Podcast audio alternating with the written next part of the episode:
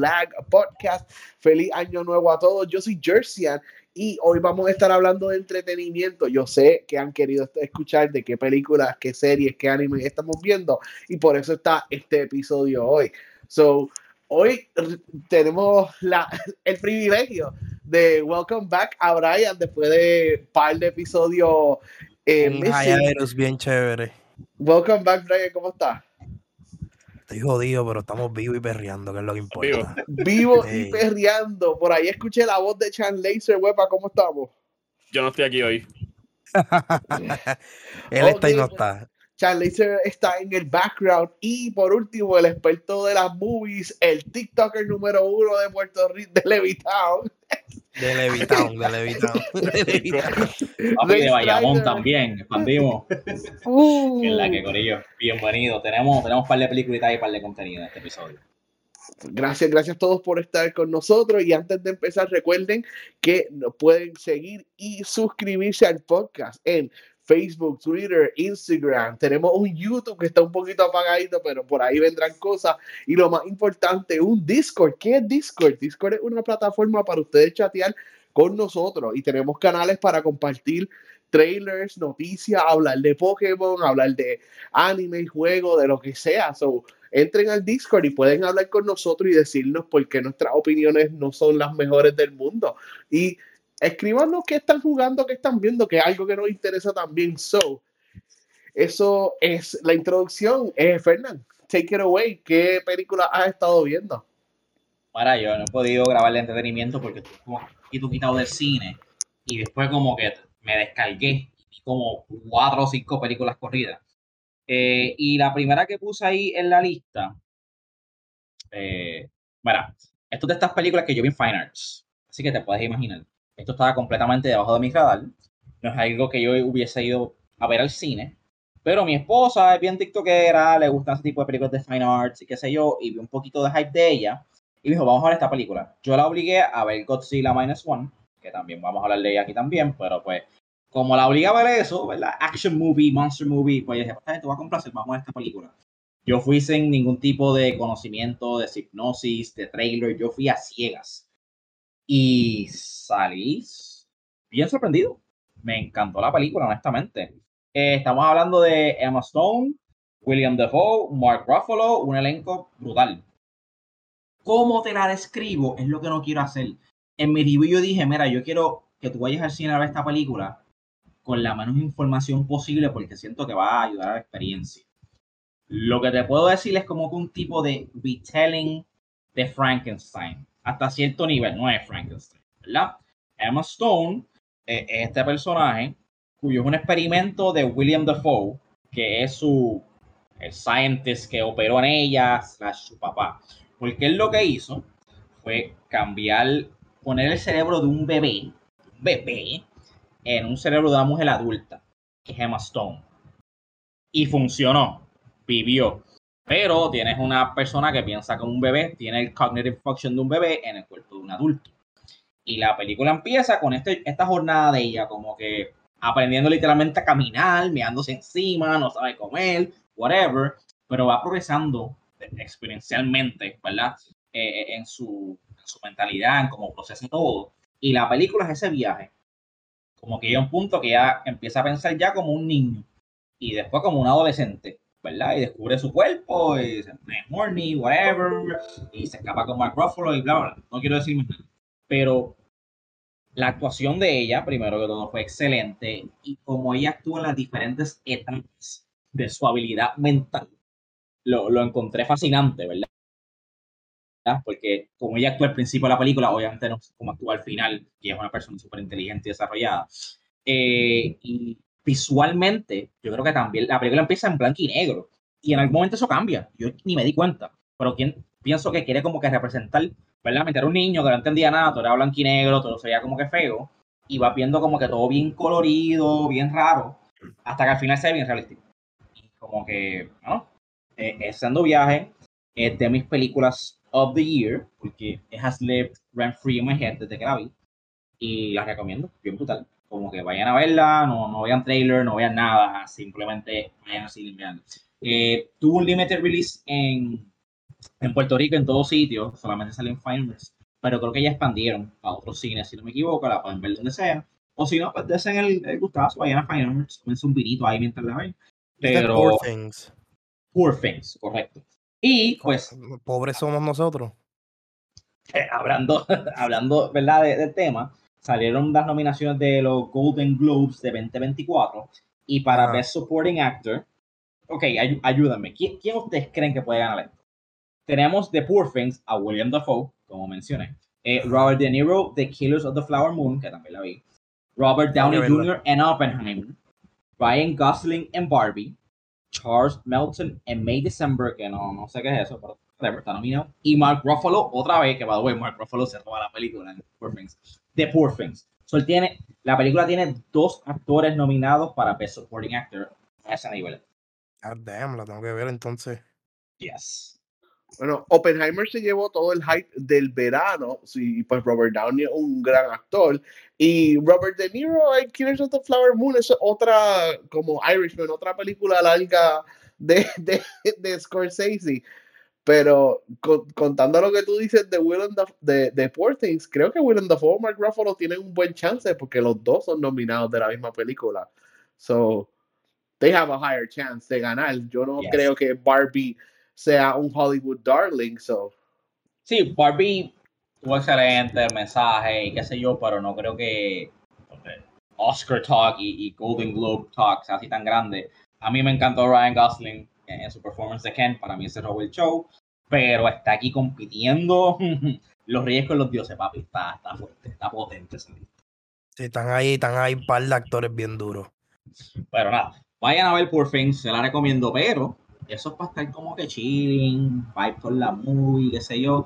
Pero si ustedes quieren acción, ustedes quieren CXC, este, que le exploten los oídos como una buena película de, de monstruos, tienen que ver Godzilla Minus One, spoilers, Posiblemente- Survivor's Guilt all over, Mm. cara. mi, película. película, mi película favorita del año posiblemente. Eh, yo soy un casual fan de Godzilla, no soy de estos cabrones que ha visto 47 películas de Godzilla, incluyendo la de los 50 o whatever, he visto dos o tres. Cuando Chamaquito tenía una en VHS, este, que que es el, el meme que Godzilla como que corre y se desliza con la cola, que se ve bien silly. Ujú. Yo, yo tengo esa película, cabrón. Yo estaba viendo eso cuando tenía como 2 6 años. So, ajá, y he visto el New Legendary Godzilla, ¿verdad? Que de las películas nuevas me gusta, pero la debilidad de esas películas, aunque mucha gente se queja, yo voy a ir a ver monstruos pelear y ya, ¿verdad? Kaiju fights, that's it. Pero los humanos son bien aburridos. Porquería. A mí me importa lo que pasa con ellos, si los matan, si los pisan, si los queman. Este, ¿verdad? El único actor era, el de Let Them Fight, el único que pompeaba en esa franquicia. Y spoilers, murió la segunda película. So. Yeah. La mayoría de los humanos terminan siendo like unlikable characters. La, la muchacha en King of Monsters, you hate her. E- ella summons Ghidorah y después everything backfired y ella está todo triste, pero it was your fault. They're, they're terrible humans. Chicos, es- es súper aburrido, no es interesante para nada, no, no- no son personas que tú te puedes como que relacionar con ellos. Y pues en ese momento eh, entiendo que están ahí para traducir, ¿verdad? Porque no, no Para hablamos una trama. pa- para, no, no, no, para traducir lo que está sucediendo. Ah, mira, Godzilla viene por aquí porque pasa esto. O King Kong viene por acá porque pasa esto otro. Y that's it. Tienen otro propósito. En Godzilla Minus One, las verdaderas estrellas son los actores, los personajes, lo que está sucediendo. Legit. Esto toma lugar en, en poquito después de la Segunda Guerra Mundial, obviamente la bomba nuclear de atómica de Nagasaki y, y Hiroshima, ¿verdad? Sucede eso. Después de las bombas de Japón. Y eso trigger eh, nuestro personaje principal, el protagonista, eh, él supone que fuera un kamikaze pilot y pues no se atrevió a, ti- a tirarse, como que se llegó al último minuto y se, se escapó. Y él siente esa culpa, ese survivor guilt, como dijo Brian, de todo esto. Y ya Japón está destruido, está chocado. O sea, la gente viviendo con casetas de palos ahí, básicamente. Y están reconstruyendo cuando entonces vienen Godzilla y los ataca de nuevo. Y es como que, chico, man, este, déjalos quietos, por favor, y han sufrido bastante. Y no es lo mismo ver a Godzilla de anti-hero, ¿verdad? Que es como ah, pues ahí viene a salvarme, qué cool. O como que de malo, pero no te importan los personajes, es como que you cheer for him, dale, Godzilla mato. versus personas que es como que diablo, pero este personaje me gusta, me gusta la muchacha, la muchacha tiene un bebé, tú te asustas si le pasa a tu bebé, como que aquí. La destrucción es más significante cuando Sí, sucede porque eso. le pusieron valor. Ahora, todo el mundo está hablando del budget, que esta película tiene un presupuesto de 15 millones. 15 millones, cuando este verano tuvimos películas, digo, el verano pasado ya, 2024, tuvimos películas como Flash, que los budgets son en los 300 millones, y el CGI se ve asqueroso. Aquí los practical effects es una cosa hermosa. Pero de vez en cuando tú lo notas. Ahora, el Atomic Breath de Godzilla. Sorry, Oppenheimer, este, pero te quitaron la corona de explosión nuclear del año. Es la primera vez que Godzilla tira el Atomic Breath. Es una cosa épica. No lo quiero spoiler, pero épica. Yo no esperaba que iba a tirarlo ahí y lo hace. Porque este Godzilla, pues, no está tan OP, pero se regenera. Es como bien Wolverine. Ajá, se regenera bien cabrón. Le I tiran bombitas, qué sé yo. I have a question. Eh, yo no he visto Minus One, la voy a ver próximamente, pero tú viste. Ah, en la otra japonesa, eh, Shin Godzilla. No, y quiero verla porque la están poniendo en pedestal con esta, so siento que necesito verla. Ok, Iba hasta tú has visto Shin Godzilla, el breath de Shin Godzilla es un build-up para el breath. Y Yes. te vas a quedar con la boca abierta cuando veas eso. Y hay- hay gente que me ha dicho lo que tú dijiste, que el de Minus One está mejor que el de Shin Godzilla. Y, y, y yo me voy a morir entonces cuando haga el breath. Me, Chico, va- me voy a vaporizar yo. se escucha tan potente porque el de, el de Legendary Film, ¿verdad? Sí. Es como un fueguito. El fueguito se ve cool y brilla, qué sé yo, se ve potente, pero es como un fueguito. Esto se ve como un blast, como un kamehameha. Entonces, el Cabrón. charge up. Y, y- y justamente cuando él va a escupirlo, como que chupa aire también, como que hace un mixture adentro y después lo escupe. Y la explosión, y acho, no, chicos, otro nivel, otro nivel. Él literalmente verdad- tirar un rayo, tira como una bomba. Bien Ajá. cabrona. Ok, Y ya pues, de por sí está- hablando de una ciudad que está destruida. tien- Tienen que ver, tienen que ver Shin Godzilla, asignación. Sí, sí, la, la, la tengo, la tengo en el queue. Eh, pero bueno, en, en términos de monster movies y de Godzilla movies overall, creo que la barra ha sido elevada con esta película. Ya tengo aquí la lista Domec 2 y ese tipo de películas, así que ah, son monster movies, pueden ser silly, pueden ser estúpidas. No. El Godzilla Minus One que tú casi lloras con esa gente, tú sientes por ello y hasta lloras con Godzilla. Eh, creo que ya eh, es la nueva evolución de lo que debe ser una película. Y por favor, Marvel, DC, apochórnense. Apochórnense de ustedes tirar las películas en las condiciones que las tiran en términos de CGI, por tener prisa. Y esta película con un budget de 15 millones les comió dulce a todos. a todos. Ninguna película de Marvel y DC este año se ve así de ninguna. Estoy hablando ¿Verdad? obviamente live action porque pues animated es otra cosa. pues. Eh, so Godzilla Minus One, mi, mi película del año, period. Oye, y sorprendió porque yo la vi y yo pensé que iba a ser, bueno, vamos a ver Godzilla partir la madre a algo. Y nada, cabrón. Era más sobre sobrevivir Godzilla. Exacto. li- eh, literal. Y yo, wow, your survival's guilt bien duro. ¿Sabes? A mí me gustó mucho una escena del principio de cuando se retira como... O sea, que no, no va a ser el piloto kamikaze. Ujú. E- de- esa escena, la primera apariencia de Godzilla, está bien dura. Sí, es bien creepy, porque Sí. ¿verdad? Vemos para cómo evoluciona Godzilla a través de la película. Pero e- esa escena es como que no es tan grande, no, no es Godzilla de por sí, como que algo diferente. Pero como ya, loco, super creepy. Y que había myth, que había myth de que había algo en el agua, pero no sabían Exacto. qué era. Papi, asshole. Él no está ahí defendiendo su territorio o whatever. Él está ace- acechando. ¿A quién puede matar?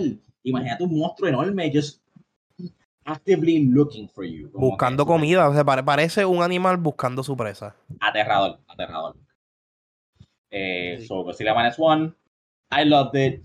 Eh, me encantó, creo que a ti también, Brian, ¿verdad? Yo, yo le daría un 10 de 10. Si eres un nitpicker por X o Y razón, 9.5 de 10, pero de ahí para mí no baja. Bueno, pero todo lo que sube tiene que bajar. Y así como hubo ¿verdad? películas excelentes en el 2023, o películas que fueron como que medianas, con mucho hype, y mucho presupuesto. Yo no soy hater de este hombre, al contrario, yo siento que yo lo defiendo. De, de T-Jersey y de nuestro amigo Christian, que también es un poquito hater, pero los entiendo perfectamente. Estamos hablando de Zack Snyder. Y voy a hablar de Rebel Moon. Que conste que yo soy fan de él fuera del DC Universe. Porque. Watch, Watchmen y 300 are great. Batman vs. Superman tiene sus momentos, pero hasta ahí. Yo, yo defiendo Man of Steel, siempre. Me, me gusta Man of Steel. Pero de ahí para adelante. A mí, me- a mí, yo no la pude ver completa porque en algún momento de la película de Rebel Moon perdí el interés. Porque yo, yo, eh, sí, sí. Lo- Yo la- la, también. película, la película terminó, pero yo no terminé de verla, ¿me entiendes? Ah, no, no te preocupes que tampoco se acabó, se acaba en abril, está, está en hold. Sí, sí, pues, pues perdí el interés, porque siento que it drags on como que mucha cosa y nunca ves como que nada suceder. Pues mira, Brian, ok. No es que drags on porque la película no es súper larga. Yo la vi en dos sentadas. Pero eso es más time management de mi parte. Yo no tengo mucho Si tiempo tú, para ver si tú- películas. tú- si tú tomaste dos centavos para ver la película, ¿qué me dice Digo- a mí eso? Pero, pero vi tres de Killers of the Flower Mountain. Nunca sentaba eso y pues me gustó. Pero creo que la película en sí no es tan larga. Es que se siente larga porque estás viendo mucha cosa y pasa bien. Ok, pues vamos, va- vamos, vamos a sacar lo positivo.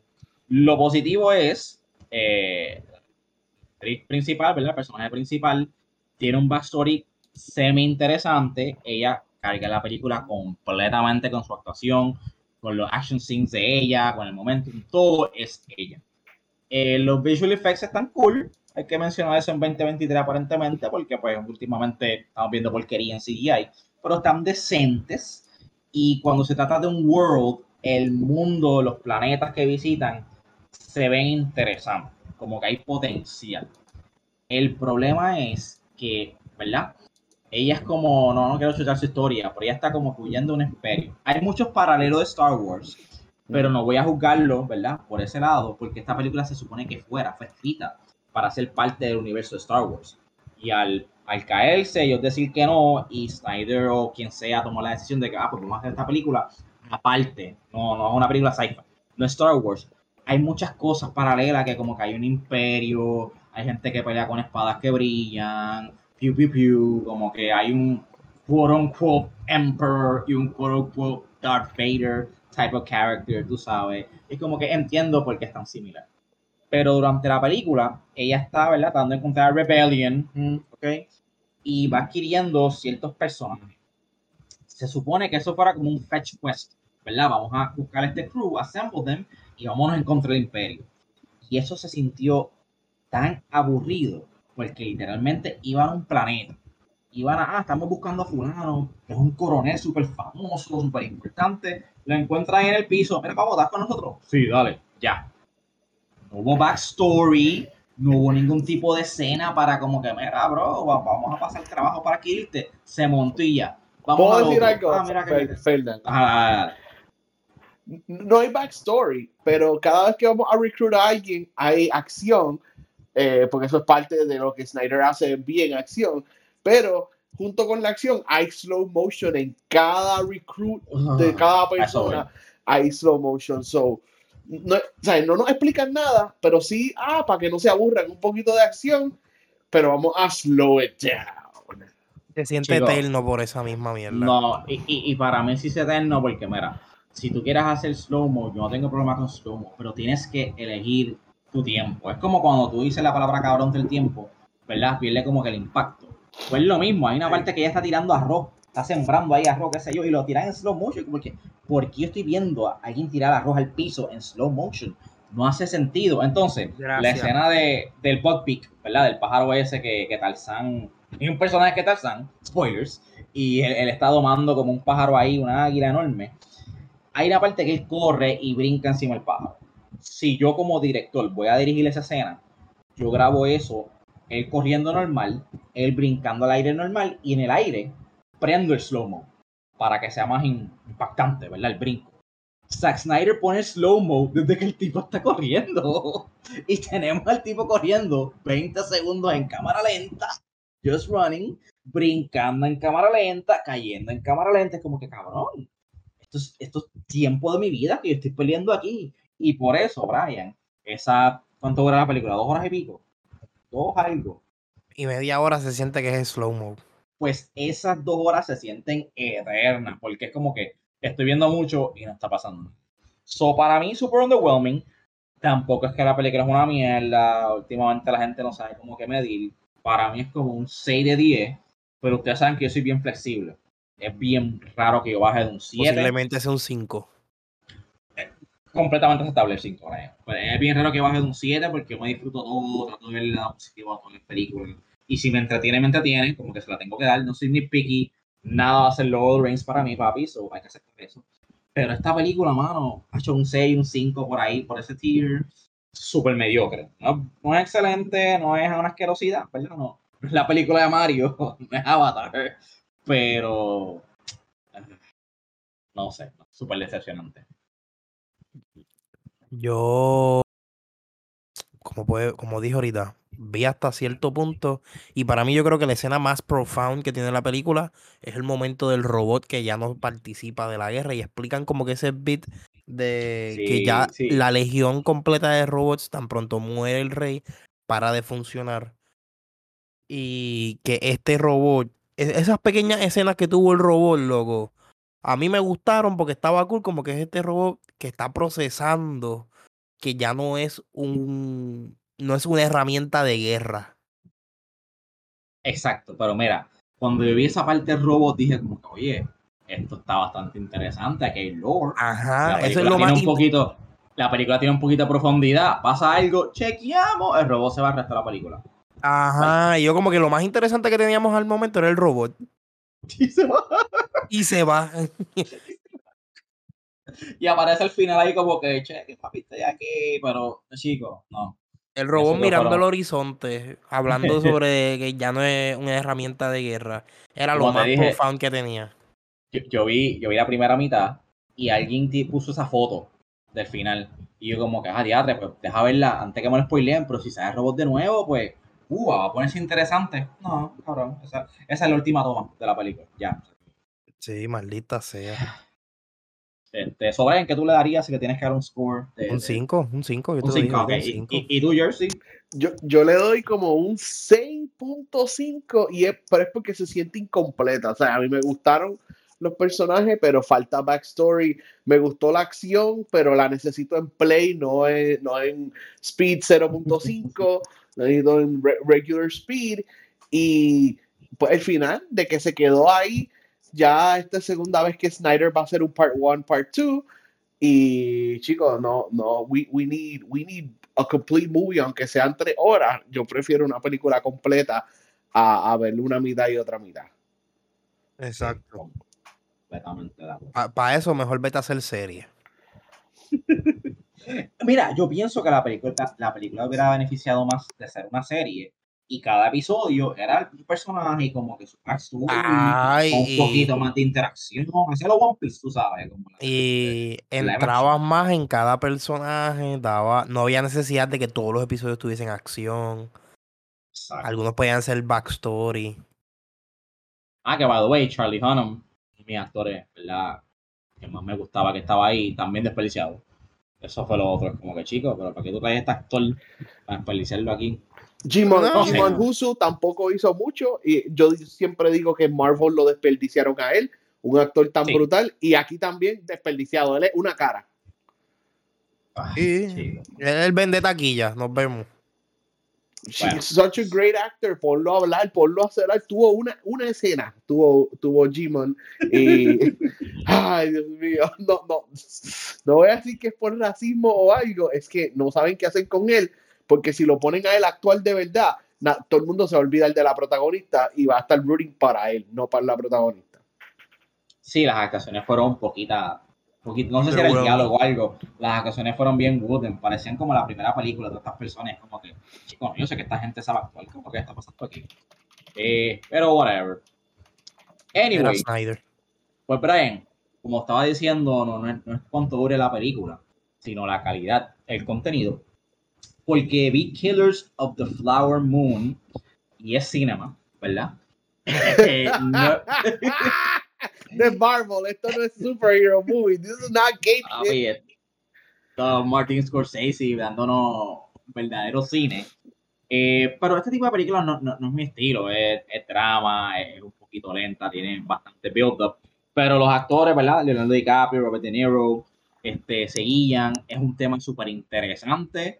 eh, un poquito incómodo para los americanos porque nuevamente enseñan, ¿verdad? Los, los, los, los que fueron, ¿verdad? Con los Native Americans allá y toda la injusticia y puercas que hicieron. Pero dentro, dentro de este Olimpo también sale Brendan Fraser, ¿verdad? Tiene un mini cameo ahí. En este Olimpo de actores, eh, Lily Gladstone, como Molly Burkhart, que es la esposa de Leonardo DiCaprio en la película, de, de Ernest, ella se roba el show. Para mí, yo pienso actuaciones, yo sé que Leo va a ser bien, yo sé que Robert De Niro es Robert De Niro, y él está viejo ya, él podía phone this y picharle, hacer el garete, no, él dio, él lo dio todo. Pero dentro de esas actuaciones, Lily Gladstone para mí sobresalió. Eh, debe ser nominada y posiblemente ganar Best Actress, aunque pues Poor Things, como dije, mm, esa competencia va a estar fuerte ahí, pero ella es el, el, el heart and soul de la película. Eh, básicamente, ¿verdad? Para darle un, si no, si un resumen así por encimita, eh, es un tiempo, ¿verdad? Después que los americanos invadieron casi todo el área de, los Native Americans y llegan a, lo- a este clan que son los Osage. Ellos tienen petróleo, Pablo.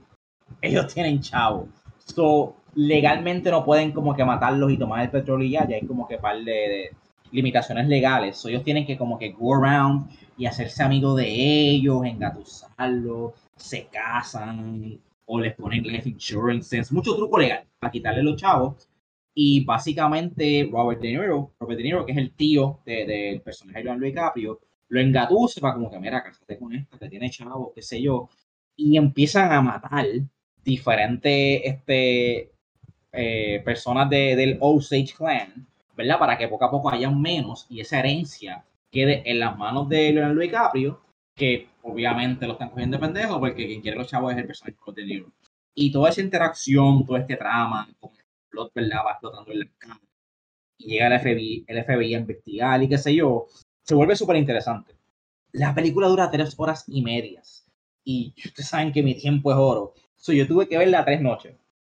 Una hora quince, una hora y quince, una hora y pico, para terminar la película entera. La primera hora estuvo un poquito aburrido, no me voy a mentir, pero pues también invested tratando de entender la historia. La segunda hora, que tú empiezas a ver como que la mafia que tenía esta gente y todos los asesinatos y como los cover-up, se pone un poco más interesante. Y ya la tercera, ¿verdad? Es que explota todo el bochinche legal, el corte, llega el FBI, hay como que mucha presión, back and forth. La película se pone súper interesante. Así que kudos a Martin Scorsese, sabe lo que está haciendo, sabe cómo mantenerte interesado después de tres horas y media. Simplemente que, ¿verdad? Esto no es un blockbuster, no es para todo el mundo. Aún así más que Oppenheimer, porque mira que Oppenheimer es como un drama, qué sé yo, pero es un poquito más movida que esta película. Eh, pero si son fanáticos del cine y de estos actores y de este tipo de historia, la recomiendo full, vale la pena, vale las tres horas, pero no es una película que yo voy a ver, qué sé yo, todos los años, por decirlo así, o todo el tiempo. Como que aquí la vi, la veo de nuevo cuando la tenga que ver, no, no tengo prisa a verla, pero súper buena. Y todas las nominaciones que hay ahí, facho, well deserved. Todos, todos se votaron. ¿Alguien más la vio? Yo no la vi, yo, yo, yo pienso verla eh, eh, en streaming, ve- verla chilling, pero algo bien funny, ¿verdad? Yo, eh, eh, Yo no la he que donde yo trabajo hay un cine y usualmente estas películas así de drama, whatever, empiezan a, la, empiezan a las 8, empiezan a las 9, whatever. La película es tan larga que el último screening empieza a las 6. So, es bien funny ver a gente bien vestida y whatever a las cinco y media en fila para entrar. Y Scorsese ha ido un par de veces a mi trabajo a hablar y qué sé yo qué. Y, y yo, pero espérate, él no siempre, la película cuando vienen los directores no siempre es como que a las 8, a las 9 o whatever. Y tú ves a Scorsese y su gente a las cinco y media. Por lo largo que es la película ha cambiado como, como tienen que approach los parties y los QAs y todo eso. Sí, definitivamente es una película que. Bueno, no quiero tirarle formato de serie a todo. Hay películas que sí funcionan. Tres horas, tres horas y pico. Pero también depende un poquito del género. Si no eres una persona que tú estás drama, que te aburre rápido, sabemos que esta generación, pues, esa attention span es bien corto. Pues esa primera hora va a ser un poquito difícil. Ahora, si, si sobrevives, ya la segunda hora para adelante se pone súper interesante. Bueno, y si no tienes esa attention span y lo que quieres es acción, quieres apagar tu cerebro, quieres picharle a la física, a la lógica, al sentido común, pues The Meg 2, The Trench, ya está disponible para The 2 para apagar el cerebro y ya. Esta es la perfecta película para ver en un avión. Tú medio dormido en un avión, tú la ves y te va a encantar. Eso es exactamente el tipo de energía este, que Jason Statham trae esta película. Me gustaría hablar bien de ella, pero después de ver Godzilla, yo no puedo defender a este tipo de monstruo. Y a mí no me molesta que sea una porquería, que sea silly y qué sé yo, pero siento que pueden cortar como media hora la hora. ¿Por qué? Porque se llama The Meg 2 The Trench. Y hay un segmento bien largo de esta película que no tiene nada que ver con los Megs. simplemente es como que la ciencia. Pues están en el trench, están en un trench debajo de agua y se encuentran con unos monstruitos que no, son, no hacen ni sentido porque viven eh, cientos de pies debajo del agua, pero pueden salir a la superficie y respirar oxígeno como si nada. Como que, ¿qué? Eso no hace sentido. Y se encuentran como un, una estación, ¿verdad? Un edificio bajo el agua que están haciendo cosas ilegales ahí. Yo no entendí qué estaban haciendo. Y pues se enfocan como que en los villanos que están haciendo eso y no tanto en el Meg. Yo quiero ver el Meg, yo quiero ver el tiburón comerse y matar cosas y destruir. No me interesa esto que está sucediendo. So, gastan mucha energía y mucho tiempo en eso. Fernán, ¿viste que se eh, tiraron un paralelo a Godzilla? Que, ah, no, open, open the blast shields para, para, para ver a Godzilla como hacen en King of Monsters. Pues en esta película están debajo del agua y, y abre, abren el view screen para ver el Meg y qué sé yo, que yo, ¿qué? Esta está tratando de ser Godzilla. Chicos, pero eso yo lo entiendo. Hubo un momento que yo tuve que parar la película, entrar a Google y, pedir ayuda a la ciencia. Porque cuánto, cuánto, cuánto tú crees que el cuerpo humano aguanta debajo de, qué sé yo, 100 pies de agua. En t-shirt. No en scuba gear, en una t-shirt. bueno, ellos, fueron muriendo uno, tras otro cuando estaban caminando al elevador y qué sé yo qué. Eh, Para. Jason Statham es, un superhéroe, acuérdate. Tú a capela, tú en t-shirt, creo que son un par de pies. No pasas de 100 pies tú ahora mismo como estás, estás sumergido 100 pies de agua, ya la presión te empieza a afectar. Jason Statham sale por como 40 segundos. Miles, voy a decir, porque un trench subterráneo, subterráneo debajo del agua. O sea, miles de pies, voy a decir como 3000 pies debajo del agua. Y él sale como que, ah, si, si aguanto mi respiración y clearó mis sinuses, puedo sobrevivir 30 segundos sin desmayarme. Y yo como que, ¿qué? No, estás al garete, Jason. Estás al garete. Sin un, suit, sin un tanque de oxígeno, nada. Él simplemente sale ahí, aguanta la respiración, nada. Oh, me mareé un poquito, uh, bajón de azúcar, vamos allá. Y, ya nítido, sigue la película. Eso no es así, Jason, eso no es así. Son 100 pies, son con 100 pies nada más. Y si te, lo haces mal, puedes morirte. E-, él es un car Pero, acuérdate pero, sí, sí, es eso. Es, ese vibe y esa energía de Car Avenger la traen en la última media hora de la película. Que es cuando por fin salen a la superficie y el Meg está comiéndose cosas. Se escapa como un pulpo, un kraken también, que mata gente cool, entretenido. Y pues el, el, el silliness del trailer, e, e, el action shark movie que queríamos ver, está ahí este, concentrada en esa última media hora de acción. So, eso es lo que quería ver yo les recomiendo que sigan esta película. Si la quieren ver, no la vean. Pero si no tienen de otra, este, me vi brinque. La, si la, quieren ver, no la vean. Mucho apoyo. Brinquen la parte del trench y, y lleguen a la parte de a la isla, a la playa esa, que, que es más interesante. Action Pack. Esta película, hablando cara, es como 5 de 10, 6 de 10 ahí. A los Rebel Moon. Pero nada, como dijo Jersey, si estás en un avión, estás aburrido, pues ponle ahí.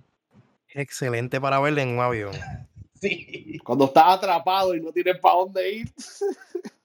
Ahora yo comparto mi voodoo con un pana y, y- y un pana compró esto. Yo, yo tengo esto, yo soy dueño de esto digitalmente y yo quiero, quiero borrarla. Como que no tú la es quieres borrar porque está consumiendo espacio. Sí. No, para, para vacilar, para vacilar, veándome que se rían. Entonces, por último tenemos Leave the World Behind. Esa es la única que no he visto aquí. ¿Quién vio eso? Esa la vi yo y esa es la que producieron los Obamas. Oh, que- ok. Ok, Brian, por favor. Háblame de esto porque he visto un par de videos, un par de TikTok. Un pana me envió un voice note de tres minutos traumado. Él es bien conspiracy theorist y estaba cagado como que, papi, esto va a pasar, esto es así. Pues mira, Y- Oh, eh, escena, ok. pero... Eh, un warning. A mí me dijeron que tenga cuidado que hay teeth stuff en esta, en esta película. Si a ti te da cosa ver, ver cosas de dientes, me dijeron que hay una escena bien mala. Brian dirá con malo es. sí, Y yo, y Sí. yo no la he visto por eso, porque no quiero el cringe no de es tan a- malo, no es tan malo, no es tan pasarle a malo. los dientes de alguien, pero No es Cuenta, tan malo, no pasan Brian. ni dos segundos de tu verlo. O sea, no es tan Uf. malo. uh, ok, ok. Ok. No- Y no es tan malo porque no se enseñan tanta sangre ni nada. Te enseñan el diente, pero no te enseñan como que el reguero de sangre. Whatever. Bueno, Anyways. pero hay dos cosas que, que ma- mala mía, Brian, que, que me, me tienen interesado. Una, que es de los Obamas, como tú dijiste. Y dos, fue que vi un TikTok de que hay un chorro de Teslas que los hackearon, los chocaron en un sitio y como que bloquearon una salida para una ciudad.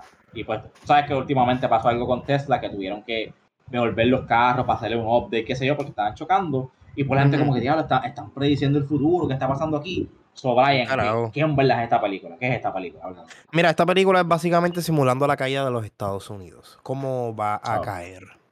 Por eso se llama Leave the World Behind, más o menos. Y se siente como una película del fin del mundo, pero realmente tú no, no te das cuenta de lo que es hasta el final. Y el final, Sin este, spoilearla. sin el final de la película es una mierda, pero lo que sucede antes del final final te da a entender ya todo lo que está sucediendo. ¿Ok?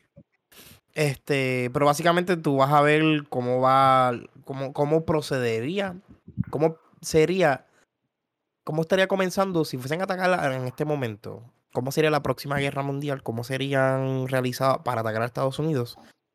Se ve cómo, cómo comenzaría. Sería por las comunicaciones, lo primero que sería. Están dando la idea a los terroristas, básicamente. No, no, no. Y, y están explicando como que. están explicando lo, cómo está el público ahora mismo, los Estados Unidos, lo dividido que están. Porque mm, se te, te ponen el tema. No te lo ponen ahí como que bien explícito, pero te lo dan a entender que la gente ya está dividida. Por cada, por estupideces, por colores, por, por creencias y mierda. Te, te explican, obviamente, los desconectados que están con la naturaleza. Y lo inútil que somos sin un fucking celular o sin tener algo tecnológico. O sin un supermercado, loco. Como que nadie, o sin un supermercado. de- O sea, nosotros ni- Sí, y, y lo, y no. Y lo poco empático que nosotros realmente somos. Mm. Porque estamos desensitized. Esa es la palabra correcta, Jersey. Desensitized. Desensitized, exacto. Pues estamos como que de esa manera. Y la, la película pues toca muchos temas, poco a poco, sin tú, sin, sin tú darte cuenta. Y uno de los temas que más grande surgió, porque es un debate, es inteligencia artificial o, o cualquier cosa que tenga que ver con tecnología más avanzada. De cómo it would backfire on- on- en nosotros, porque nosotros somos unos, unos anormales, por decirlo así. Ok. Sería backfire para Estados Unidos porque en Estados Unidos son unos anormales. Para todo. Pero aparte del Tesla es lo más, lo, más, lo, más, lo más grande. Aparte del tema controversial, la película es buena. ¿Te gustó? Sí, es buena, es buena. La película es buena overall.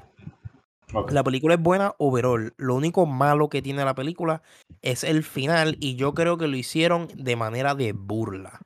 Burlándose de, de toda la persona que vio la película y que vive en este tiempo moderno, porque la cosa es que ese personaje del final te da a entenderle que por más cosas malas que el mundo esté acabándose, a la gente no le importa, porque quieren prenderle el televisor y ver sus cosas. Ok, ok.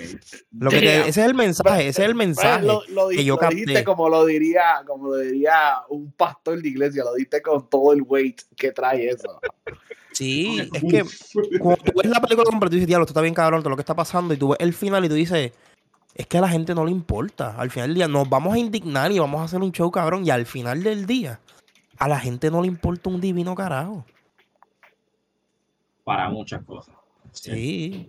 Después de que tengan el televisor prendido y tengan sus cosas, no les importa. Pero nada, la película está súper buena.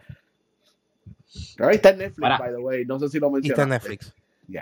Está en An- Netflix. Antes de retirarnos, retirarnos de películas, ¿verdad? Y empezar anime, eh, estoy aquí en Instagram, en Rotten Tomatoes, y de, la- de lo que hablé ahorita, quien ganó ya oficialmente Best Supporting Actor fue Robert Downey Jr. Por Oppenheimer. Congratulations. Ya, ya- ya Oppenheimer empezó a, barrer los awards.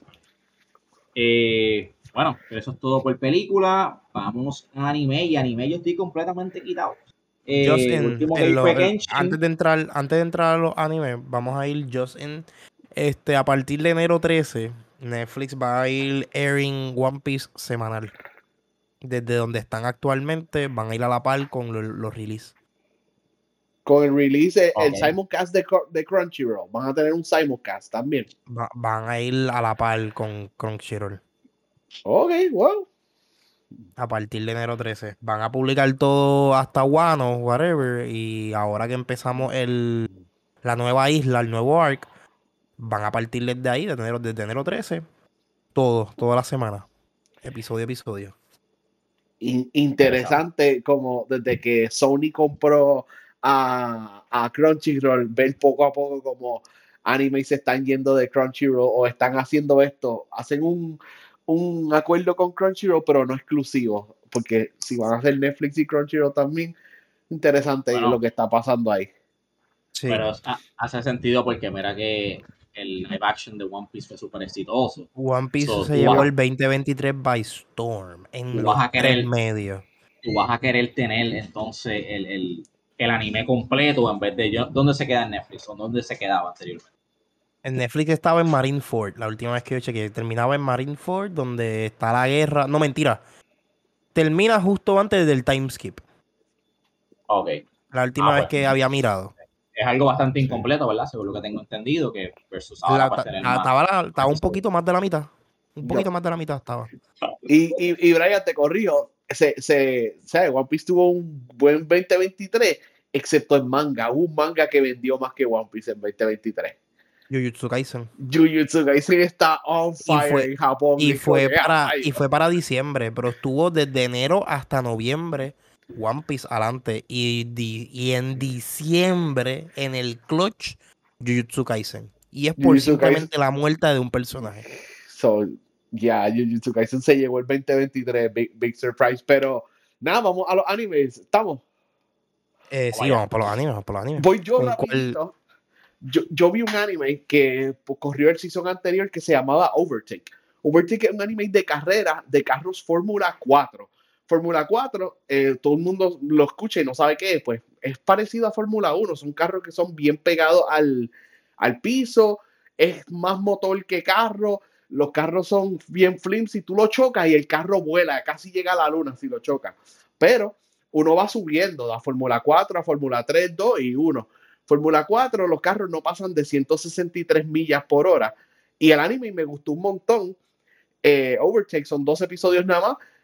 Y aprendí mucho del racing, pero es como es un anime, hubo un problema de que hu- hubo un tsunami en Japón y, tocan cómo se sintió la gente por eso y muchas emociones y cosas que no tienen que ver con racing.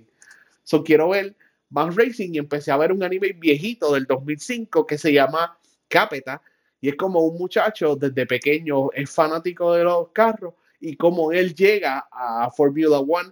Son un anime súper viejo que lo estoy viendo eh, a mucha gente no le gustan las animaciones viejas y eso es 4x3, no es 16x9, como todos nos criamos viendo anime 4x3, pero sí, estoy viendo ese capeta y si le interesa al otro que, que me dieron ganas de saber más sobre el mundo de Formula Racing, pues Overtake. Y eso era lo que yo quería decir. Ok, ok. Pues no lo he visto, pero lo voy a poner en la lista. Yo siempre me paso viendo los animes. Yo este año yo he visto par de animes. Eh, yo no sé si hablé en los episodios anteriores que vi Freiren. Freiren una fantasía bastante chévere. Eh, Jujutsu ya se acabó. Pero de aquí en la lista, el próximo que tenemos para hablar, eh, yo creo que empezó, bueno, empezó hoy, que es el Solo Leveling. Solo Leveling era un manga que lo, lo adaptaron hacia una animación. Y Solo Leveling es básicamente, no es un, un Isekai. No, de hecho, ni, cari- ni cae como un Isekai. Básicamente estamos en tiempos modernos, el, el presente, y en el presente se abrieron unos portales que aparecen monstruos estos de fantasía como goblins y whatever. Y a la vez que sucede esto en el mundo, que nos estamos siendo invadidos por otra dimensión, ah, pues personas empezaron a tener a tener poderes que pueda poder contrarrestar esto. Y obviamente, pues lo que explican es que hay niveles, pero en ningún momento la gente puede como que mejorar. Es simplemente el- con lo que te dieron es lo que tiene. Y el nuestro protagonista, pues sucede algo que le permite subir niveles. So, ahí partimos. Y el, el anime, uno pensaría que con yo explicarte esta descripción sería de esto, de fantasía, whatever. Pero el primer capítulo de entender que es bastante, bastante violento. So, e- empezó, lo que tienen es un capítulo nada más. Yo he visto algunos chapters en manga y estaba bastante chévere. Mi hermano lo leyó completo y fue quien me lo recomendó. Y los otros así que han salido, no sé si han visto películas. eh, o soy yo el único que la vio, que es la película de The Boy in the Heron. ¿Ya todo, alguien aquí de ustedes la vio? Yo no la he No, mano, visto, pero, pero cuenta si la viste en dub o la viste en sub. La vi las dos.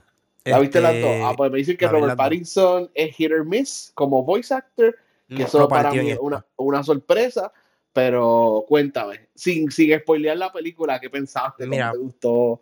Miyazaki en- retirándose por tercera vez. A mí me gustó esta, a mí me gustó esta película. Supuestamente esta va a ser la última de Miyazaki. Y de Miyazaki con Estudio Ghibli. Él hace muchas referencias a películas anteriores como este en cuestión del paisaje. Hace, hace referencia a Spirited Away, a Howl's Moving Castle, a Ah, Totoro. yo diría que casi, yo diría que, yo diría que a casi todas las películas que han pasado, porque hasta Ponyo tuvo referencia ahí. Eh, la película overall está buena. Yo no había captado muchas cosas alrededor de la película hasta que no fue que me topé en unos TikToks. Y dije, aparentemente esta es la película más personal que él ha hecho porque él saca muchas cosas, no solamente de las películas que él ha hecho, sino de su niñez, su relación con su madre y su padre, ¿sabes? Su vida, en, porque él también, él tiene con cuántos años, él estuvo vivo para el tiempo de la Segunda Guerra Mundial. Ah. Sí, él saca muchas cosas de ahí y es él bregando. Es él básicamente.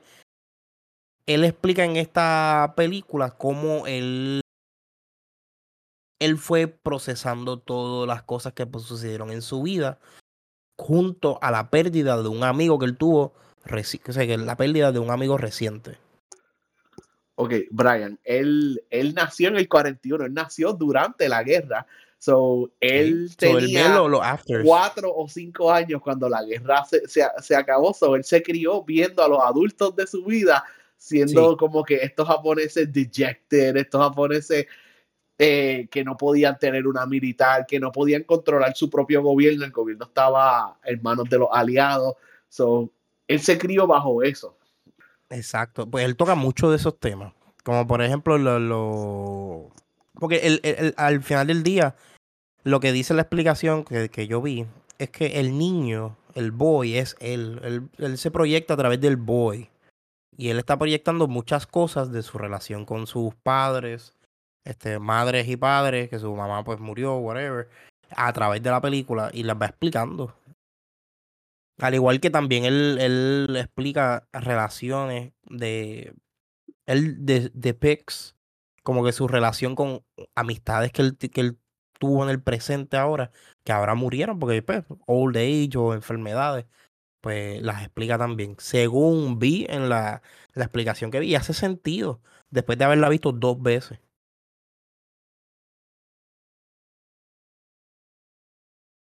Hello. Sí, ¿Me escuchas? estamos Estamos aquí, te estoy escuchando, te estoy escuchando. Sí, pues la vi dos veces y es lo que entiendo. Es más, es la película más personal que la ha hecho. Y está buena. A mí me gustó. Hay cierto punto en la película donde tú vas a ver que no entiendes. Estás como que medio perdido. Y no es hasta más adelante que todo empieza a conectar. Como que hay cosas que están obvias en la película. Porque al final, el, principio de la película es este chamaquito. Más allá, de es este chamaquito que acaba de perder su madre y su papá se está mudando hacia su nuevo hogar, años después de la pérdida de su madre, con su tía. La que era su tía ahora va a ser su nueva madre y él no lo acepta. Y después ahí, de ahí parte la película. Ok. So, sí, toca temas de duelo, toca temas de, de, de, de, de relaciones con otras personas y de uno mismo. Como que como, como bregar con los alrededores tuyos y tú, tú como persona. Está buena la película, a mí me gustó. A mí me gustan todas esas películas que sean así de self-improvement o growth. Y la era en que está set eh, es una era bien Sí, interesante. So, sí. Porque es después, es, es Japón post la guerra, la, de post guerra. segunda, después de segunda, la Segunda guerra, ya habían caído las bombas, ya la gente se está recuperando, ¿sabes? Eh, Estaba el ONIS de, de, de- del gobierno. Es ¿sabes? una época bien interesante. Sí, el y- gobierno y estaba crippled, específicamente el gobierno tenía hasta un límite de cuánta gente podía eh, poner- contratar, porque tenía que pasar por manos de los británicos y los americanos, eh, a, a- Sí. como que ellos aprobar todo lo que hacía el gobierno japonés. Sí, y la película empieza con enseñar la era, pero no se rodea alrededor de eso. Sino se rodea más en tan pronto el muchacho se muda para el countryside. Ya de ahí en adelante, la trama de todo lo que está sucediendo, porque al final del día todo lo que está sucediendo es en el núcleo familiar de ellos. Casualmente, el papá es militar, es todo. Ok. Damn. Pero está, está buena, la pueden ver. Yup, Está, está en la lista para verla definitivamente. Y no le creo, como te dije, que es su última película, porque la última anterior de esta, él dijo que era su última. Pero vamos, a- vamos a ver si, si es lo último que saca Miyazaki o si le queda algo más. Vamos a ver, vamos a ver. Este, no sé si tengan otro, otro anime que hayan visto. Mira, yo, Eh, yo estoy bien atrás en, en anime. eh, pero yo, yo sigo esta persona, ¿verdad? Que hace así reviews de, de películas, series y qué sé yo. Y pues yo respeto mucho su opinión de esas pocas personas que, que dicen algo y le, le hago caso. Y dio sus top 20 movies, top 15 movies, es un cojón de favorite movies. Y muchas me gustaron, pero su top, bien random, porque estoy, estoy googling ahora y esta película no salió este año, el año pasado. Es The First Slam Dunk, del anime de Slam Dunk. Ajá. Y parece que esto salió en 2022, pero después salió acá en Estados Unidos como para eso de Barbie y Oppenheimer. Por eso se perdió en translation, ¿verdad? Pero está 100% en Rotten Tomatoes, 8.3 en IMDb. Como que, bueno, yo no sé, pero yo como que quiero ver esta película. ¿Alguno de ustedes la ha visto? ¿Sabía que existía? Yo, ¿La tienen yo, en el anime radar? yo no la he visto, pero me acuerdo que, que Razalas la había mencionado. Y verdad, Razalas escribió en el chat que él también está viendo Solo Leveling y está viendo Shangri-La, que yo también lo estoy viendo. No he visto el episodio nuevo, pero eso es otro, otro VR MMO Shangri-La estilo está bueno. Que está, está interesante. Brian lo vendió ahí más o menos un episodio.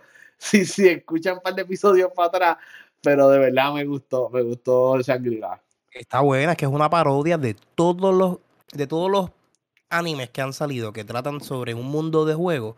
Esto es una parodia a esos animes.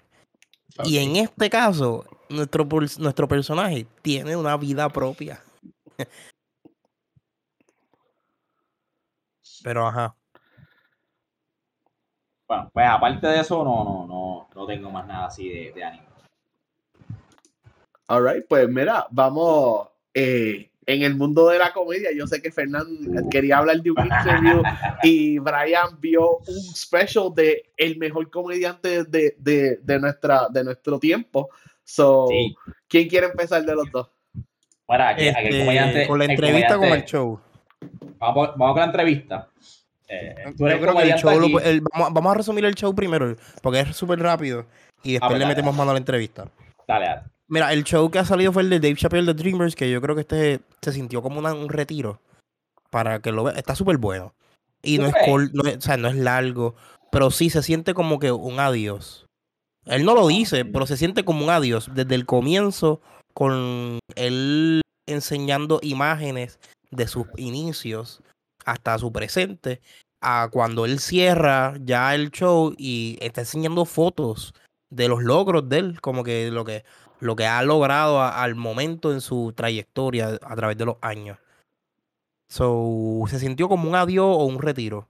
Pero fuera de ahí, en el contenido como tal de los chistes, está solid, solid, solid. En, confi- en confianza lo pueden ver. Él sabe cómo contar una historia y sabe cómo, cómo jugar con lo- lo- los subjects que son risky. Y de verdad que él, le sa- él- la gente que le dice que es transfóbico, aquí se los clavó bien duro porque él, no es él lo dice, él, yo no soy transfóbico, simplemente yo entiendo que esta situación me parece graciosa. Y de verdad que está, está, está muy duro el especial, lo pueden ver. Altamente recomendado. Netflix, ¿verdad? En Netflix, está en Netflix. Ah, Él tiene una relación sólida con Netflix Yo, ahí. yo, sí, yo porque voy a Netflix, eso Netflix mañana. Lo, lo deja, lo deja él negociar bien, no es como Paramount, ¿verdad? Comedy Central, que le decía, estos son los términos y estos son los términos. Él puede hablar con Netflix y lo tratan bien. Sí, sí, Netflix brega con él. Pero ahora vamos para el verdadero Tea of Hollywood. Y toda la pendeja que explotó ahí. Para, bro, este, yo, yo, Yo vi esta entrevista dos veces. Y yo Yo quiero, yo, quiero- yo, yo, yo quiero que tú sepas que es unnatural of you to have this, uh, this unnatural allegiance with losers. Chico, yo, yo, no, yo no soy muy, ¿verdad?, de, conocer muchos comediantes ahora. Hay dos o tres que se van escapando de cracks y Brian siempre está ahí al día. Pero yo me crié escuchando a Williams. Y para mí, Cat Williams es de los mejores comediantes, los más savages, los más honestos de su tiempo. Yo lo tengo en el Olimpo de comediantes overall y, y no, no sé si existe una lista, un top 10 que no tenga Cat Williams. Pero pues, maybe es mi ignorancia. No, Ca- Pero Ca- yo- Williams es la hostia, te lo tengo que Pero- decir.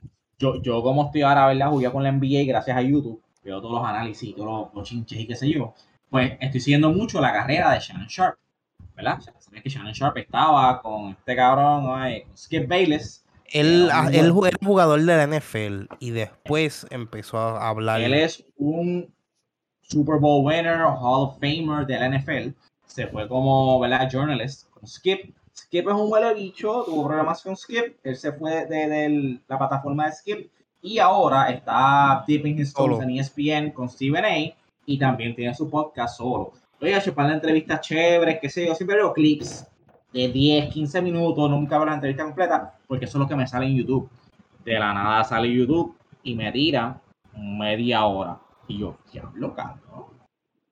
Media hora este video, vamos a verlo. Y lo vi completo, papi, y eso fue Dracaris. Bien, Cat cabrón. Williams escupió fuego. Y dije, diablo, papi, este, este cabrón destruyendo el mundo aquí. Cuando veo en TikTok me salen clips de cosas que yo no he escuchado. Y yo, espérate, espérate. Me faltó, yo, yo no vi esto en lo que yo, en verdad, en el video que vi. Busco bien, la entrevista son dos horas y 40 minutos, cabrón.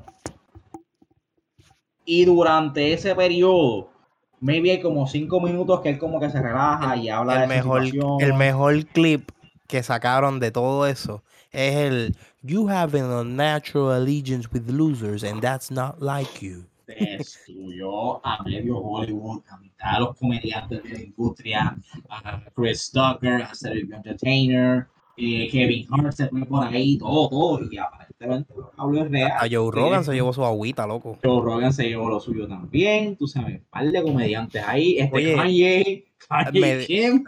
Oye, el, en lo de Kanye, él dice algo bien cabrón y bien cierto. Porque él dice, porque él dice, yo no puedo juzgar a Kanye porque yo no sé qué es lo que pedimos de Kanye. Porque aquí la gente, todos, lo, fuimos quienes le, le dieron a entender a él que él es un dios. Cuando él es el chamaquito, él siempre ha sido el chamaquito raro que escribía canciones. Cabrón, él dijo eso y ya. Y ya. que si, que si Jesus, que si, ah, music, he's a genius porque escribe música. tipo, ah, entonces quieren, le ponen un micrófono en la cara para ver cuál es, qué, qué es la que dice. Obviamente va a decir lo que era. tú sabes. Kanye es el, el, el Almighty de Estados Unidos. La que hay. So, mano, Sí, cabrón, es la verdad. Él es el ¡Qué Almighty de USA. ¡Qué sucio! Kanye por lo menos es más successful que el Almighty ese. Jesus. Sí, sí, a Kanye no te lo que- encuentras en plaza, pero Exacto. Ni te lo encuentras en Río Piedra. Este, hermano, Pero- pero, yo imagino que tú, Brian, como verdad, este, persona que está aspirando, ¿verdad? Está metiendo el stand-up y comedy. Mira, Aquí en Puerto Rico, que es otra escena aparte, imagino que tú estás apuntando con una libretita the do's and don'ts of what to do, porque, wow. Pues mira, tú, muchas de estas eso. cosas tú ya las sabes cuando tú empiezas. Y te voy a ser bien honesto.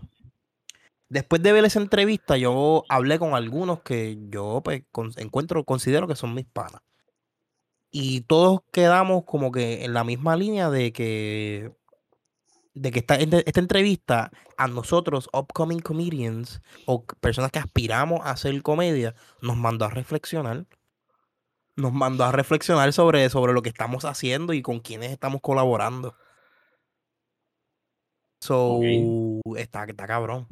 So, Pero estás el- mirando, espérate, esta, esta persona, en verdad, quiere estar, quiere lo mejor para mí, este está No, no, no, este me copió el chiste. No, no, no, no, no solamente en eso, sino como que yo estoy con gente que, que, que quiere hacer algo o gente que, que es vaga para trabajar. ¿Me entiendes? o que no, o que simplemente son one trick pony, que llevan años en esto, pero no salen del hoyo. Ok, ok, ok. Hiciste es como un scan. Hice como un scan y un momento y revisé obviamente también mi material. Este, y me puse a evaluar y, y digo como coño, porque él dice algo en la entrevista que es bien interesante, que uno, cualquier artista lo que sea, músico, movie star lo que sea, aspira a crecer lo suficiente y ser independiente, no depender de nadie para, para hacer un proyecto. E- Esa es una de las cosas que él dice.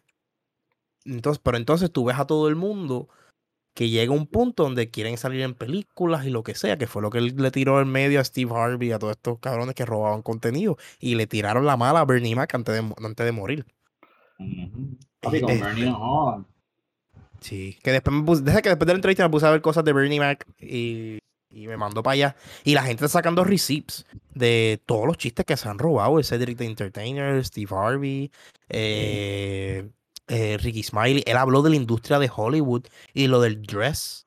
Que eh, eso está bien cabrón. Que nosotros aquí deberíamos tocar ese tema de nuestros actores.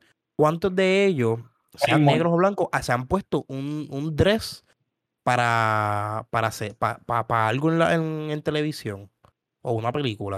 Eso es algo, y no, y no es por tirarle la mala a Raymond, ni a ninguna persona de aquí, ni a Minga Metraca, ni a la Pautiera, pero la comedia puertorriqueña, y ya eso es algo que han repetido tanto, depende mucho de hombres vestidos de mujer actuando cafre, o actuando como que, tío, como que eso es algo que fue un poco gracioso y un trope súper repetido en, en la comedia puertorriqueña, y esto se extiende a los Estados Unidos, ¿verdad? Y a, a la Black Community. Cuando tú ves películas de comida de Black People, es como que, ah, papi, pero este actor tiene que vestirse de mujer, tú sabes, para que sea gracioso y qué sé yo, y nos vacilamos porque Black Man in a Dress, tú sabes. So, lo Y que eso ahí, Y en lo que él dice es como que ya yo soy funny. Tú no tienes que ponerme el, el, el, el Dress. dress. Ya yo no lo necesito.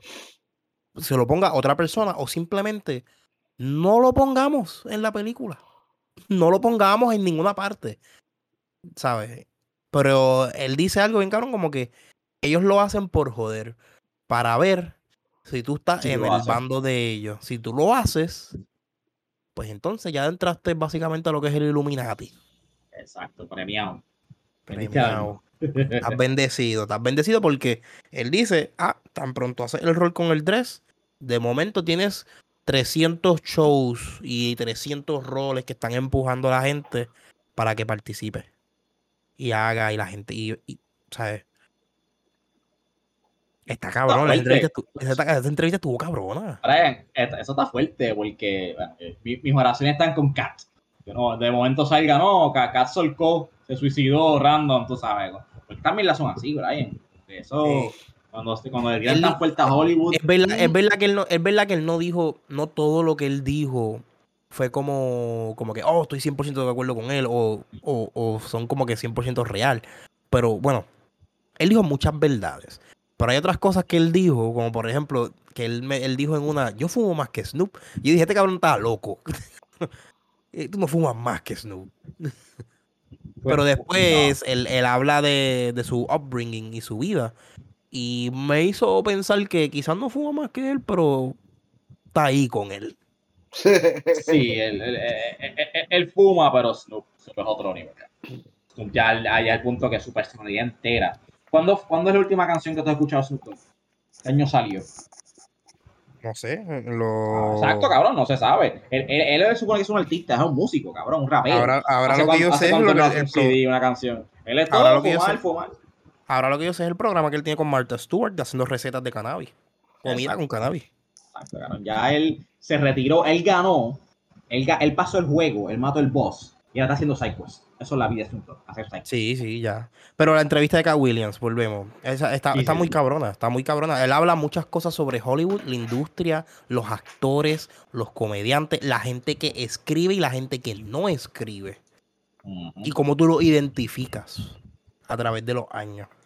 Y, él dijo algo bien, él dijo algo bien cabrón que tan pronto tú entras a ese club, ellos te entregan una esposa que es light skin y nunca recibe ninguna entrevista.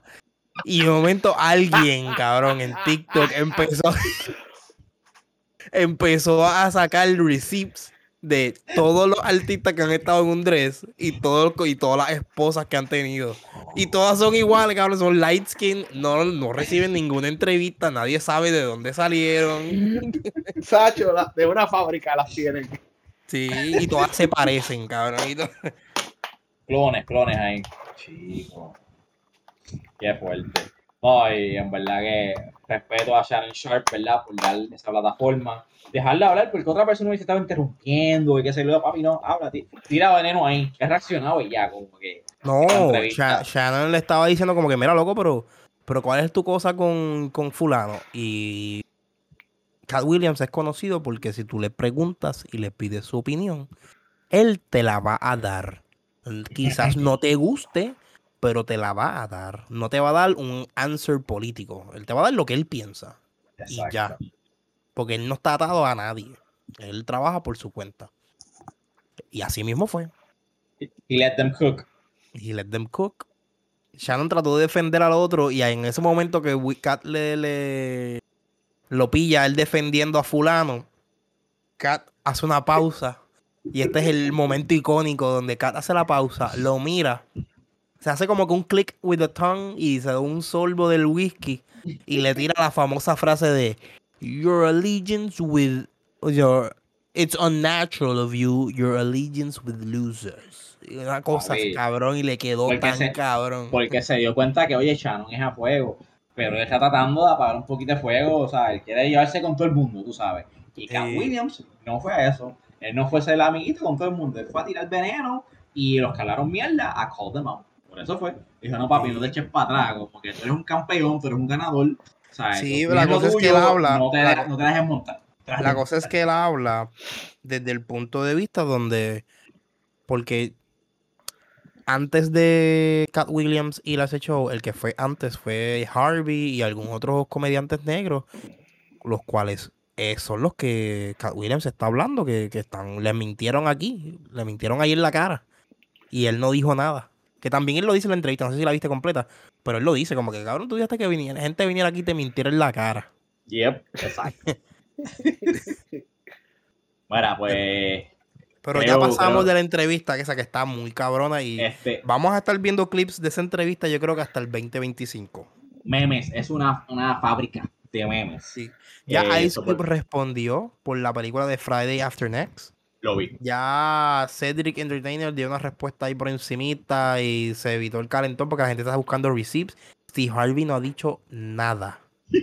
nada, nada, nada, nada, nada. La peluca de Steve Harvey. Sí, ¿sabes? Un montón de artistas han respondido y han reaccionado. Hay otros que están callados, porque también recuerda que está lo de la lista de Epstein, o están como que under, under, under the radar, tratando de quedarse callados. Y Williams los mencionó y de momento salieron en la lista también. So, están callados. están Ah, No, no, no, no es el mejor año para ellos. Ya empezamos a fogata. Empezó a fuego. Este, si van a ver algo de, de. Bueno, si van a ver lo que sea, ante una película, una serie, o un anime, whatever, vean esa entrevista. Mínimo Sí, van, sí. van a entender Si no- la mayoría de los memes. Exacto. Si no les gusta la alguna de, la- de los mediums de anime o no les gustan ciertas de las cosas que hemos recomendado, esa entrevista se la puedo recomendar para que A se todos. rían un rato. A todos. Sí. Anyways, este, vamos ahora para lo último que nos queda. Sí, Eh, la, papi, la, serie. la serie eh, que Brian, estás tarde, pero hace tiempo que no hablábamos contigo. So, cuéntanos, Invincible Season 2 nos dieron cuatro episodios, mitad del season nada más. Y estoy ¿Qué bien mordido. Estoy bien mordido que solamente me dieron cuatro episodios. Chicos, Y las huelgas, pensé- la- las huelgas pararon todo, todo es, todo es mi- microscópico por, por mitad del año va a estar así todo. Sí, Maldita sea. Pues yo pensé que la- el- los cuatro episodios ya íbamos a estar de vuelta a programación regular después de Reyes, o sea, ahora. Y nada, nada. No, no, no he visto que hayan soltado nada, no veo que hayan dicho nada. No veo que haya fecha de la parte 2. O sea, estoy mordido con eso, pero los cuatro episodios me gustaron. Perdón, me gustaron. Me gustaron los cuatro episodios. Ya, por fin vimos otros Viltrumites, vimos, vimos eh, bi- bien intenso. De nuevo le partieron la cara a- al pobre de Mark, pero Normal.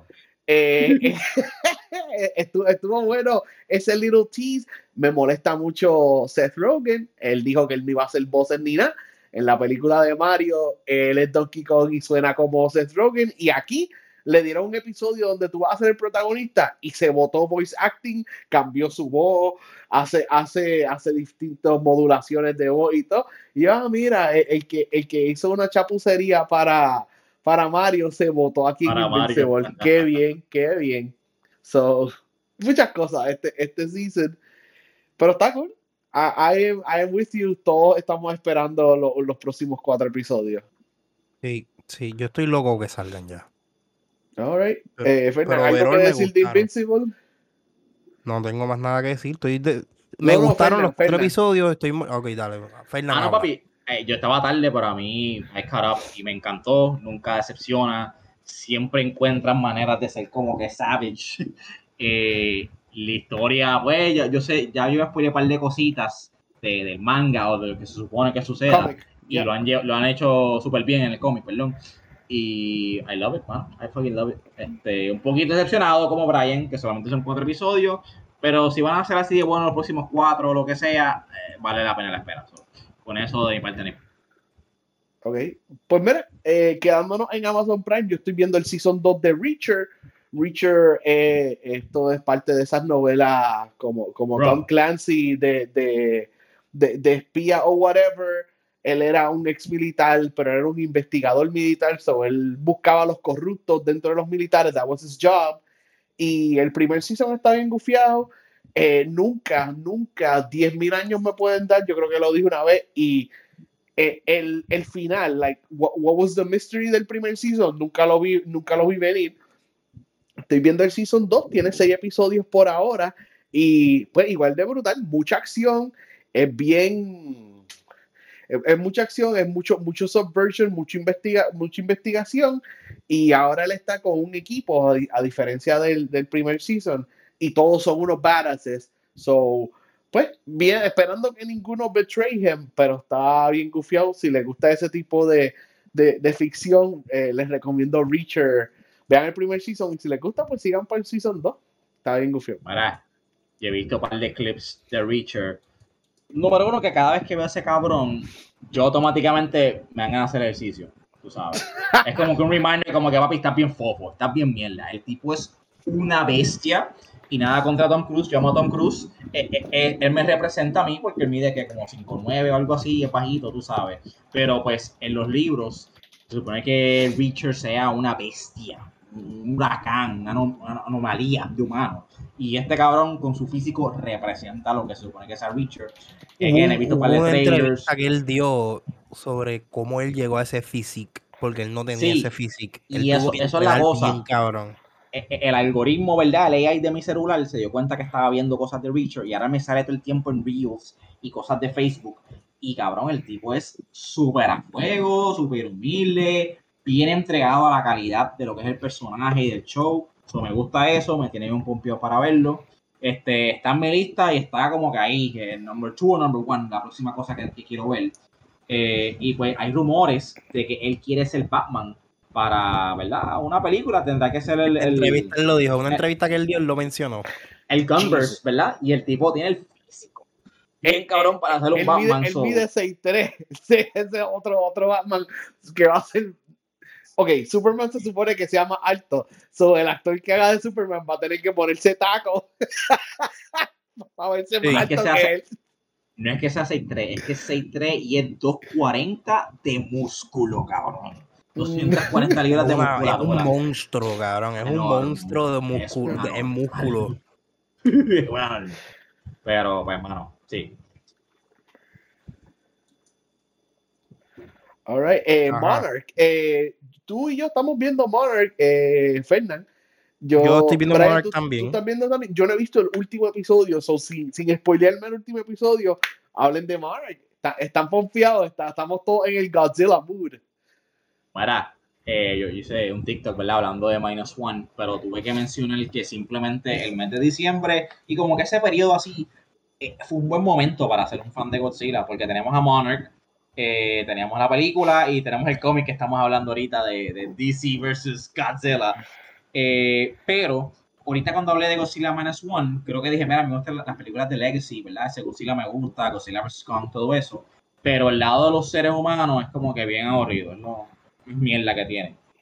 Siento que esas críticas llegaron a los oídos de los productores de allá y con Monarch ellos intentaron como que darle un poquito más de, de profundidad a los personajes y al universo de, de, de Godzilla, ¿verdad? Dentro de Legacy. Eh, y para mí hicieron un buen trabajo, ¿verdad? Lo, lo, que he visto hasta ahora, porque tampoco estoy el día, estoy como dos episodios atrás o uno, no estoy seguro. Eh, le dan muy buen desarrollo a esos personajes, hacen interesante, ¿verdad? El build-up a, a, los, a los kaiju y a los battles y le da un poco más de significado de que ellos van tan atrás como a los, los 40, los 60, por ahí, ¿sabes? They go really back desde que están estudiando estos monsters o a través del mundo. Y súper interesante, me, me, gusta mucho. Ya, queda un episodio más. Queda un, episodio más. Se va a acabar con el episodio 10. So, si les gustó lo que pasó en Godzilla 2014 y quieren fill ese gap de ahí a King of Monsters, es súper interesante eh, aprender un montón sobre Monarch, que, es la, el, ¿cómo se dice? La compañía that's tracking Godzilla. En, en verdad que la serie está brutal, todos los personajes son, son, son likable y, mano, tiene un poquito del misterio y yo sé que pues el budget no va a haber muchos monster fights, pero sí va a haber otros kaiju, so denle break a eso. Y vale Kaiju interesante, no es por nada. Eh, llegaste al episodio de hielo. Sí, lo vi. Sí, yo, también. Sí, yo, yo, yo, vi, yo vi, yo vi hasta el. Exacto, yo no he visto el último, yo no he visto el, yo no he visto el 9. A mí me falta el 9 y el 10 que sale la semana que viene. Pues yo siento que ese Kaiju tenía vibes de como que algo que tú verías en Monster Hunter. No sé por qué. Sí, sí, pero se vio bien sí. Se vio bien para, así como que a rayos, está aquí. Eh, pero, again, un buen tiempo para ser fan de Godzilla. Espero que esta energía, este momentum de, con la serie de Monarch, lo lleven a las películas, ¿verdad? Eh, the big screen. Porque definitivamente es más interesante cuando los personajes, ¿verdad? Las, hormiguitas que Godzilla y Kong están viendo por ahí, este, son personajes interesantes que te importan. tú sabes, así la destrucción y la acción y todo es, más significante. Ya, ya esa lección Minus One la recalcó.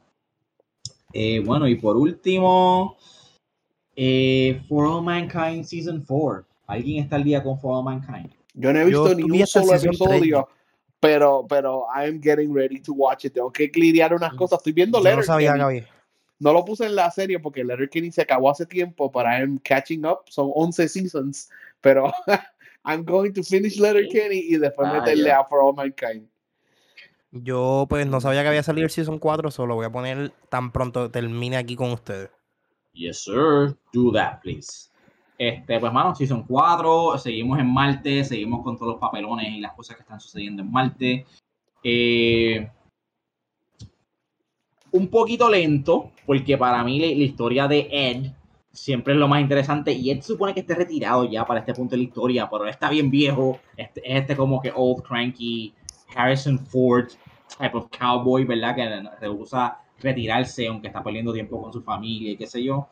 Y varios personajes buenos que quedaron regados en Season 3, no voy a entrar en detalle. So, como que lo que todos esos personajes vuelven a organizarse y qué sé yo, se pone un poquito lento, pero ya para el tercer o cuarto episodio, como que picks up again. Es una película que es bien heavy en el drama, pero el drama es bueno. Ahora, cuando te da acción, papi, estás viendo The Martian o Apollo 13 o algo así, como que la acción es heavy en space. Y yo siempre he sido fan, ¿verdad? De, de, astronomy y todo eso, de going space y whatever. Yo veo esta serie y como que lo pensaría dos veces, ser un, un astronaut. Porque en verdad las cosas que ellos tienen que pasar allá y todas las cosas que pueden salir mal. Están cabronas. Están cabronas. También tenemos personajes nuevos porque, again, los timeskips son enormes. Ya estamos en los no están con nosotros en el 2024, pero están en los early 2000s ya, ¿verdad? En su, en su universo paralelo, como quien dice. Están en el eh, Son muchos de nuestros personajes que conocimos en los 60, pues ya están viejitos y están trayendo gente nueva. Eh, uno de los personajes más interesantes nuevos es el muchacho, ay, no sé su nombre, pero está en The Servant. Es el esposo de la, muchacha en The Servant. Eh, pues él es como que este cara washed up dude que necesita dinero, está peleando con la esposa, tiene dos hijas, tú sabes, y pues él decide coger el papel de básicamente janitor, pero en Marte, tú sabes, y ahí empieza a encontrar diferentes cosas y, todo se vuelve interesante. So, eh, si son fanáticos de sci-fi, de buen drama, good series overall, mano, for all mankind, eh, como sci-fi fans, tienen que ver, tienen que ver. Alright, pues, mano, eso es todo. Hablamos de un montón de cosas, especialmente películas. Eh, primera vez que hablamos de, comedia y una entrevista, pero qué bueno se siente hacer un episodio de entretenimiento para toda esa gente que dice, diablo, esta gente lo que habla es de juegos. Le dimos un poquito de variedad al episodio de hoy. Next week va a salir Marvel's Echo. Yo sé que todo el mundo no está ahí por eso, son cinco episodios nada más, pero es Marvel tratando, tirándose el R-rated, ya que van a utilizar a Kingpin y a Daredevil con ese otro personaje Echo. So, I am ready to give Marvel R-rated TV show a try, ya que todo el mundo eh, le pichea a What If, nadie le gusta What If, lamentablemente, y las últimas series de Marvel han dicho que son flojas, ¿verdad? Pobre, pobre She-Hulk, She-Hulk no es tan floja, pero espero que Echo encuentre sus fans y que le dé el hype a toda esa gente que quiere ver a Daredevil. Aunque Daredevil nada más salga en un episodio o dos episodios, estamos en ese universo, ¿cómo se dice? Que creó Netflix todos esos años atrás. We're back to that universe. So, eh, pendiente al próximo episodio que después que veamos Echo para poder hablar de eso. Nice, nice. Algo más que you guys are looking forward to ver este año, algo de Marvel, algo de Star Wars, alguna película de comedia. Este año no sé si va a salir Fast 11, pero algo que ustedes quieran ver este año. Van a ser 20 Fast no, and No, no, son 11, y esto lo dijo K. Williams en una entrevista. En la son 11 nada más, son 11 nada más. Dijeron que iban a ser 20, eso no, sé. Espera, este, dijo que son 11. Em, empezando el año, pues sale ahora en marzo la segunda parte de Doom. So, estoy bien pompeado para ver eso. Eh, y honestamente no me he sentado a ver qué sale este año. Eh, el año pasado fue un mixed bag. un montón de películas que fueron como que flops, un poquito mediocres o whatever. Muchos delays. intenté sacar mis top 10, no puedo. Tuve, terminé con 15 películas que me gustaron el año pasado, so maybe este año también me sorprende. Y sea un poquito más de calidad, menos cantidad, esperemos, tú sabes. Eh, pues sí, quiero ver Dune y necesito, no, no sé qué está próximo, ¿verdad? En el lineup de Marvel. pero Marvel tiene que hacer un comeback, mano. Porque Marvel, yo no puedo creer que en dos años prácticamente they have almost undone lo que le tomó desde el 2010. O sea, un par de años en construirlo, han deconstruido en dos años de cosas mediocres. Espero que puedan step up the game. Los, los shenanigans de Deadpool 3, que vamos a traer a Deadpool y a ah. Logan a nuestro universo. Yo espero que, que they do it well, los traigan a nuestro universo y que we care about que ellos están aquí en este momento. También viene la película de Madame Web y viene la segunda parte de Joker. Oh, Joker, interesante, Madame Web, eso es del Sonyverse. Sí. Exacto. De, la misma gente que trajo Morbius, so, Brian. Morbius y pero aparte, pero aparte, aparte, va a salir Kingdom of The Planet of the Apes. Uh, también. Oh, a ver qué fue el legacy de Caesar. Y para lo de Godzilla, viene pues Godzilla y Kong contra no sé qué. contra otro monito y pues, dicen que es Godzilla, no sé, esperemos. vamos a ver. Pues, hermano, yo soy Jerseyan. Me pueden conseguir en todas las redes como Jerseyan. Escríbanme en Instagram, X si todavía, que Instagram, en Twitter o X si todavía lo utilizan, o en el Discord, como dije. Eh, Brian, ¿dónde te conseguimos a ti? Pues a mí me buscan como BRN Carrión en todos lados. Yo tengo show ahora en enero 19 y 20, show de stand-up en Caguas, para todas las personas que le llamen la atención. Eh, estamos, somos un elenco de cinco comediantes, somos yo, este servidor que está aquí, va a ser mi primer show. pueden ir, las, las taquillas las pueden comprar en PR Ticket. Junto a mí van a estar Chino Melende, que es otro comediante, Adrián Castellar, que es otro comediante, Melvin Red, que es otro comediante, y Barbajada, que es otro comediante más. ¿Y Ray Strider? ¿Dónde tú estás? Eh, mano, pues yo soy Ray Strider en todo, incluyendo Instagram, eh, X, guess, y TikTok. Estoy ahora más activo en TikTok haciendo reseñas de películas, series, juegos, libros. Este, por ahí viene el top 10 de películas Zoom y también voy a hablar de un libro que leí reciente. So, nada, TikTok Ray Strider. Uh, duro. Nada. Yo creo que ya con eso Puerto estamos. Rico, vayan, al show de Brian. Para los que quieran otros episodios, pues sigan aquí, estaremos, estaremos en, su, en, su, plataforma favorita de podcast, Spotify, Apple Podcast, Google, Google Podcast y pendiente a las redes que estaremos posteando varios updates y varias noticias y cosas. So, nos fuimos. Fuimos, ¿no? Sí, sí, sí. Nosotros somos Black. Gracias, gente. Nos vemos, gente.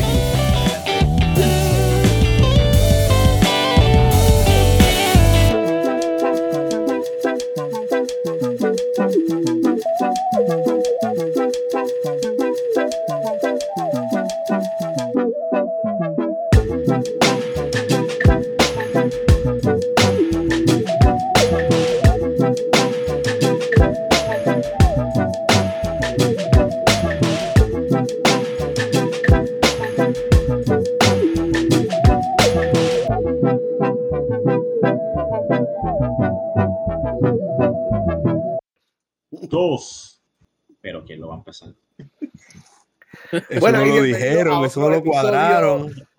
Ah.